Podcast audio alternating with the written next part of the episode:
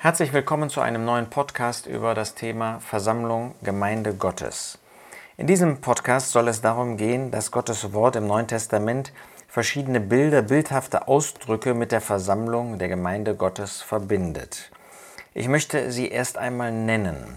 Da wird die Versammlung einmal als Leib Christi gesehen. Also die Versammlung wird nicht verglichen mit einem Leib Christi, sondern die Versammlung ist der Leib Christi. Die Versammlung wird gesehen, die Gemeinde, als das Haus Gottes. Das ist ein Gedanke, der nicht im Blick auf die Versammlung, aber als solches, das Bild meine ich, ähm, wird ähm, im Alten Testament ja schon der Tempel, das Haus Gottes gezeigt. Und das ist sicherlich der Punkt, wo wir auch schon im Alten Testament manche Hinweise ähm, nehmen können, die dann in der neutestamentlichen Zeit, im Neuen Testament in Verbindung mit der Versammlung uns gezeigt werden. Dann finden wir drittens, dass die Versammlung als Frau, Ehefrau oder Braut Christi gezeigt wird. Da geht es sicherlich um eine Liebesbeziehung. Dann finden wir viertens, dass die Versammlung jedenfalls am Ort als ein Leuchter gesehen wird. Wir finden fünftens, dass die Versammlung als der Pfeiler und die Grundfeste der Wahrheit vorgestellt wird. Und dann finden wir auch sechstens noch, dass die Versammlung als Herde gezeigt wird, dass die Versammlung, solange sie auf der Erde ist, Hilfe und Dienst nötig hat. Mit diesen Bildern wollen wir uns in den nächsten Podcasts beschäftigen und wir fangen einmal mit dem Leib Christi an. Auffallend ist, dass im Blick auf den Leib und auch im Blick auf das Haus wir deutlich sehen, dass die Versammlung sowohl unter einem örtlichen Charakter als auch unter einem weltweiten, universalen Charakter gezeigt wird. Das gilt übrigens auch im Blick auf die Braut Christi. Wenn wir das jetzt erstmal bei dem Leib uns anschauen, dann finden wir in Epheser 1, Vers 22, dass dem Herrn Jesus alles unterworfen ist, alles unter seine Füße gestellt wird und er als Haupt über alles der Versammlung gegeben ist. Und dann heißt es, die sein Leib ist, die Fülle dessen, der alles in allem erfüllt. Das zeigt, der Leib Christi ist ein ewiger Organismus. Nach dem Ratschluss Gottes ist das immer so gewesen und wird das immer so sein, dass die Versammlung wie der Körper des Herrn Jesus ist, sein Leib. Er ist das Haupt, die Versammlung ist sein Leib. Aber sie wird auch als örtliche Versammlung mit dem Leib verbunden. Wir sehen das in 1. Korinther 12, Vers 27, da wird den Korinthern gesagt, ihr aber seid Christi Leib und Glieder im Einzelnen. Das heißt, das, was wir jetzt über den Leib lernen in Gottes Wort im Neuen Testament, über den Leib Christi, die Versammlung eben in diesem Blickwinkel, ähm, das hat auch einen direkten örtlichen Bezug. Das heißt, das sollen, das müssen wir am Ort auch verwirklichen, damit die Versammlung Gottes nach Gottes Gedanken richtig funktioniert. Nun finden wir, dass zwei große ähm, Meilensteine im Blick auf den Leib uns vorgestellt werden. Das eine ist, dass dort Einheit vorgestellt wird. Ja, die Versammlung als der Leib Christi, Epheser 4, Vers 4, da ist ein Leib. Es gibt nicht zwei, drei, vier Leiber, die mit dem Haupt verbunden sind. Ja, das äh, sind eben nicht siamesische Zwillinge oder Drillinge oder dergleichen, sondern es ist ein Leib, ein Haupt, ein Leib, Einheit. Wie bei einem gesunden Körper.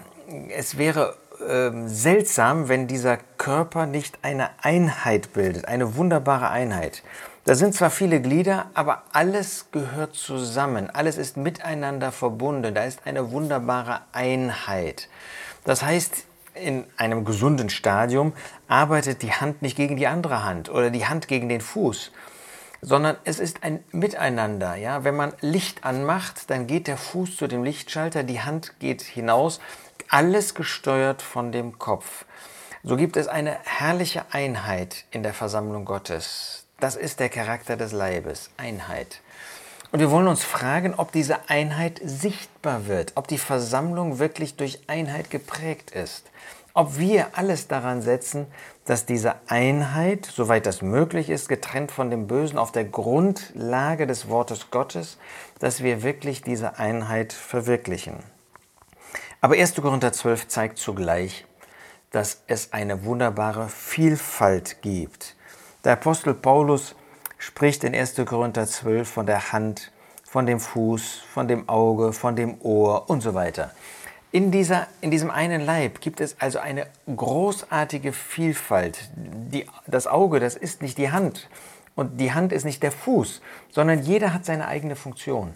Das heißt, dieser Gedanke der Einheit bedeutet gerade nicht, ähm, dass, dass die verschiedenen Organe des Körpers irgendwie alle nur noch ähm, dasselbe tun, sondern jedes Organ, die Hand hat eine andere Aufgabe als der Fuß, der Fuß hat eine andere Aufgabe als das Auge und wir brauchen sie alle.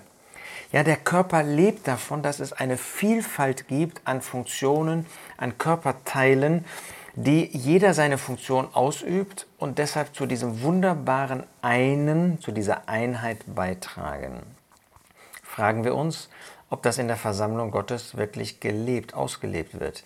Ob wir uns freuen darüber, dass es verschiedene Funktionen gibt. Dass wir uns freuen darüber, ähm, dass der eine die Funktion des Fußes ausübt, der andere die Funktion der Hand ausübt. Und das alles gesteuert von dem Herrn Jesus aus.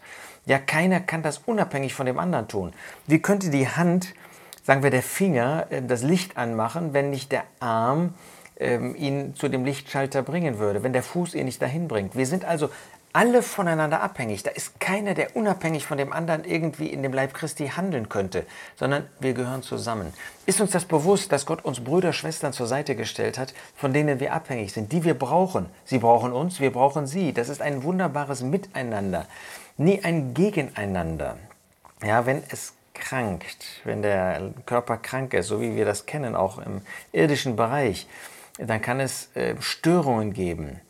Ähm, wenn Dinge in unserem Glaubensleben als Versammlung Gottes nicht gut laufen, in meinem persönlichen, dann kann es sein, dass ähm, mir ein, sagen wir mal, die, eine Hand, jemand, der wie eine Hand funktioniert, äh, mir einen auf meine Hand geben muss, dass er mich tadeln muss, dass er mir deutlich machen muss, da läuft etwas nicht richtig. Dazu benutzt der Herr Jesus auch Glieder die einander ermahnen, die einander warnen, die einander ermahnen, ja auch, auch äh, tadeln, ähm, die auch mal vielleicht, wie wir das zwischen Paulus und Petrus finden, ein Wort, ein hartes Wort sagen müssen. Ähm, aber warum? Aus Liebe, damit dann der Leib, der Körper wieder seine Funktion ausführen kann, wahrnehmen kann. Schenke der Herr, dass wir am Ort, aber auch mit einem Blick auf die Versammlung, die Gemeinde Gottes weltweit, dass wir ein Bewusstsein haben, da gibt es Einheit und da gibt es Vielfalt. Eine große Kirche, die will nur Einheit, da soll alles gesteuert werden. Da gibt es keine Beweglichkeit, keine Vielfalt. In einer anderen großen Kirche, da gibt es, da kann jeder tun und lassen, was er will, da gibt es keine Einheit.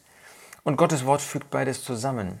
Da hat jeder seine Funktion, soll sie in Abhängigkeit von dem Herrn, in Abhängigkeit von seinen mitgläubigen Mitgeschwistern ausüben. Und das führt zu der Einheit.